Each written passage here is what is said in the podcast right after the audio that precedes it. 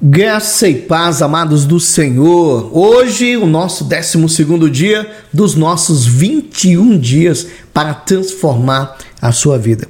E hoje eu tenho algo muito poderoso para ser liberado sobre a tua vida. Nós vamos falar sobre preciosa semente. Semeie a boa semente e colha os melhores resultados. Salmo 126, a partir do versículo 1, gostaria que você meditasse comigo nesse texto, ele é muito poderoso. Salmo 126, do versículo 1 ao versículo 6.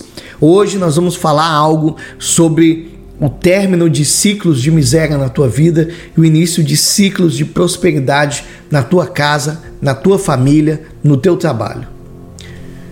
Quando o Senhor trouxe do cativeiro os que voltaram a Sião, estávamos como os que sonham.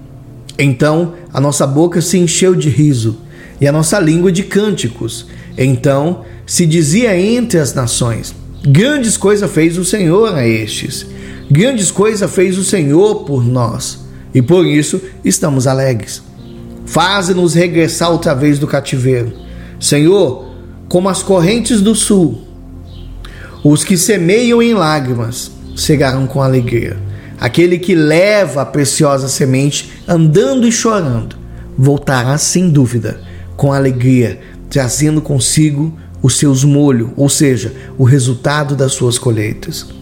Amados, a lei da semeadura é uma das leis mais importantes que existe. Da mesma forma que a gravidade está sujeita a todas as pessoas da terra, da mesma forma a lei da semeadura.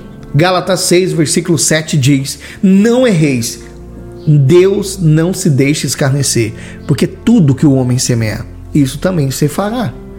Presta atenção, essa lei ela é válida tanto para quem é cristão como para quem é incrédulo. Ou seja, funciona na vida do justo e do ímpio, na casa do pobre, na casa do rico, todos estão sujeitos a ela. Deus, amados, ele está pronto para livrar do cativeiro. E quando ele faz isso, ele colocará um riso em seus lábios. As pessoas vão perguntar: por que você anda sorrindo? Então você vai responder que Deus tem feito grandes maravilhas na sua vida, coisas inacreditáveis Deus tem feito na tua vida. E esse versículo 5 do Salmo 126, ele está mencionando que aqueles que semeiam com lágrimas, ou seja, nós precisamos aprender a semear no período da bonança, mas também no período da tempestade, no período em que se não tem muito para se semear. Essa atitude vai tornar a semente preciosa, porque quando você semeia também na dificuldade, essa semente se torna ainda mais preciosa, tão poderosa, que terá o poder de te libertar do cativeiro, de inaugurar uma excelente temporada de colheitas do céu. Aí no versículo 6 do mesmo Salmo 126, você está vendo que quando semeamos uma semente preciosa, recebemos uma colheita preciosa. Entenda uma coisa: que o que é valioso para você, guarda essa, nem sempre tem valor para as outras pessoas. Às vezes até algo insignificante, mas se for algo precioso para você, também se tornará uma preciosa semente para Deus. Nunca colhi algo vindo do Senhor sem ter lançado uma preciosa semente. E muitas vezes Deus nos pede coisas que sequer estamos prontos para dar. Por quê? Porque ainda não temos fé e não temos maturidade suficiente para um progresso financeiro. Mas creia, amados, que o resultado de uma semente preciosa é uma colheita igualmente preciosa e uma colheita incessante. Olha o que, nós vemos na palavra. Nós lemos a história de uma viúva, viúva de Serepta, que recebeu o desígnio divino de cuidar do profeta Elias. Ali habitava uma seca, amados, tão terrível que já durava três anos todo mundo estava vivendo em um ambiente de total escassez. Sabe o que, que o profeta pediu para a viúva? Um pouco de água, algo precioso naqueles dias. 1 Reis, capítulo 17, do versículo 8 ao versículo 10. Então veio a palavra do Senhor dizendo: Levanta-te, vai a Serepta, que é de Sidom, e habita ali, e eis que eu ordenei ali uma mulher viúva que te sustente. Então ele se levantou e foi-se a Serepta. E chegando à porta da cidade, eis que estava ali uma viúva apanhando lenha. E ele a chamou e disse: Traze-me, peço-te numa vasilha um pouco de água que beba. Depois de dar ao profeta algo, algo tão precioso e meia seca, a viúva ainda, amados, atendeu o pedido dele quando ele pede algo para comer. Olha o que, que ele fala. E indo ela a buscá-la, ele a chamou e lhe disse: Traze-me agora também um bocado de pão na tua mão. Porém ela disse: Vive o Senhor teu Deus, que nenhum bolo tenho, senão somente um punhado de farinha numa panela e um pouco de azeite numa botija. Vês aqui, apanhei dois cavacos e vou prepará-lo para mim e para meu filho, para que comamos e morramos. Amados, agora presta bastante atenção. Olha só, essa refeição era de extrema importância para aquela viúva e o filho dela ali. Seria a última que ela iria fazer. Quando você tem algo em seu poder ali que não é o suficiente para alcançar o que você deseja, ou seja, não é o suficiente para uma colheita, isso aí é a tua semente. Não consuma ela não, semeie.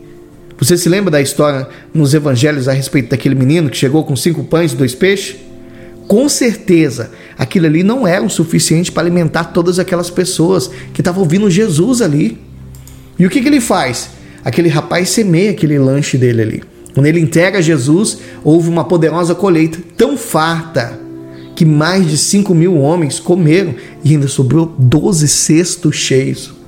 Esse dinheiro que você tem em mãos, que não é suficiente para pagar as contas, é a tua semente, não é a tua colheita.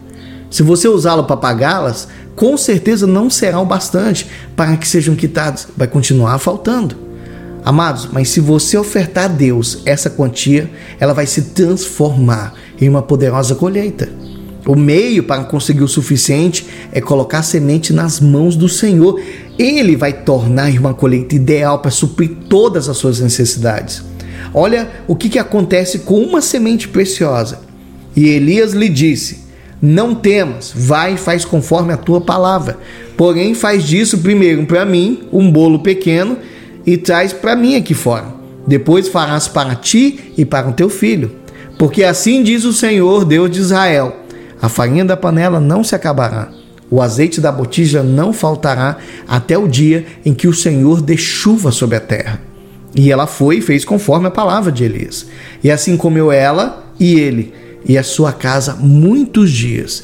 Da panela a farinha não acabou e da botija o azeite não faltou, conforme a palavra do Senhor que falaram pelo ministério de Elias. Eita glória, amados, olha o poder de uma semente. Atente para a primeira frase do profeta: Não temas. Todas as vezes que você plantar uma semente preciosa, que significa muito, sentirá um grande temor. O medo vem por quê? Porque aí, no fundo, no teu coração, o inimigo começa a plantar assim, falar assim: Deus não vai fazer o que prometeu. E se esse sentimento te dominar, você nunca vai experimentar o que o Senhor é capaz de realizar com uma semente preciosa. Guarda esse segredo. A semente preciosa, ela traz a bênção de Deus sobre a sua casa. Por isso, quando você estiver passando por um problema familiar, essa vai ser a hora certinha de você plantar essa semente. Eu não estou falando aqui para você tirar algo de você, mas para você dar algo valioso. Tudo que Deus criou é regido por um princípio. Ele adotou a sua criação no poder de multiplicar-se. Isso está sobre a minha vida, está sobre a tua vida. Inúmeras vezes esse é o potencial da semente. Em cada planta existe uma semente, em cada animal, dentro do homem, tudo foi criado com o poder de se multiplicar. Só que quando a gente retém a semente, ela se torna improdutiva. Mas quando a gente planta, há multiplicação centenas de vezes. Por quê? É a ferramenta que Deus deu ao homem para esse experimentar o poder da multiplicação. Segundo as crônicas, Segundo as crônicas, né, capítulo 1, do versículo 6 ao versículo 7, Salomão, ele ofereceu ali sacrifícios perante o Senhor, sobre o altar de cobre que estava na tenda da congregação. E ofereceu sobre aquele altar mil holocaustos. Amados, naquela mesma noite, Deus aparece para Salomão e fala para ele: Pede o que quiseres, que eu vou te dar. Olha só, os holocaustos oferecidos por Salomão foram apenas uma semente preciosa. E o que aconteceu depois disso? Deus se manifestou a ele. E foi o rei a Gibeão para lá sacrificar, porque aquele era o alto e grande. Mil holocaustos sacrificou Salomão naquele altar. E em Gibeão apareceu o Senhor a Salomão de noite em sonho e disse-lhe: Pede o que quiseres, que eu vou te dar. 1 Reis capítulo 3, versículo 4 ao versículo 5. Confere lá, amados. Pega todas as, as referências que eu estou falando para você e confere. Depois dos holocaustos em Gibeão, Deus se manifestou para Salomão e perguntou para ele: O que você quer que eu te faça? Amados, eu creio que Salomão descobriu a forma de chamar a atenção de Deus. E isso tem a ver com o quê? Com semear uma semente sacrificial e não uma semente comum. Se você tiver uma atitude semelhante, você vai extinguir da tua vida o espírito de pobreza. Você vai provocar um derramamento de bênção financeira. Isso vai mudar o teu destino a ponto de hoje mesmo você experimentar o agir de Deus na tua vida. A lei da semeadura, ela é capaz de te assegurar dinheiro, amor, amizade, tudo de bom que você deseja.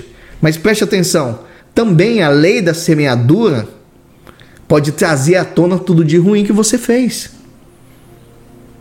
Quem você é hoje, preste atenção nisso é o resultado de uma colheita de tudo que você semeou até agora. Mas tudo que você semear hoje será amanhã uma colheita abençoada para você. Tá aí, ó, nas tuas mãos o poder de determinar o teu futuro, mudar o teu futuro. Semeie em todas as áreas as melhores sementes e colha os melhores resultados. Quero deixar um versículo aqui. Não erreis. Deus não se deixa escarnecer porque tudo o que o homem semear, isso também ceifará. Eita glória! Vamos orar? Feche os seus olhos. Senhor Deus, muito obrigado, Senhor. Nós desejamos para entender como que funciona e como significa a lei da semeadura. Traz, Senhor, a revelação, traz o entendimento da lei da semeadura, porque eu quero colher o melhor dessa terra em todas as áreas da minha vida. Me ensina, Senhor, a semear, me ensina a usar essa lei ao meu benefício. É o que nós declaramos, Senhor, nesse décimo segundo dia, em o nome do Senhor Jesus. E você que crê, diga que assim seja, para a glória de Deus. Amém? Meu irmão, minha irmã, Deus abençoe a tua vida, coisa boa estar com vocês. Amanhã nós vamos para o décimo terceiro dia e nós vamos falar como vencer uma guerra. Deus abençoe a todos.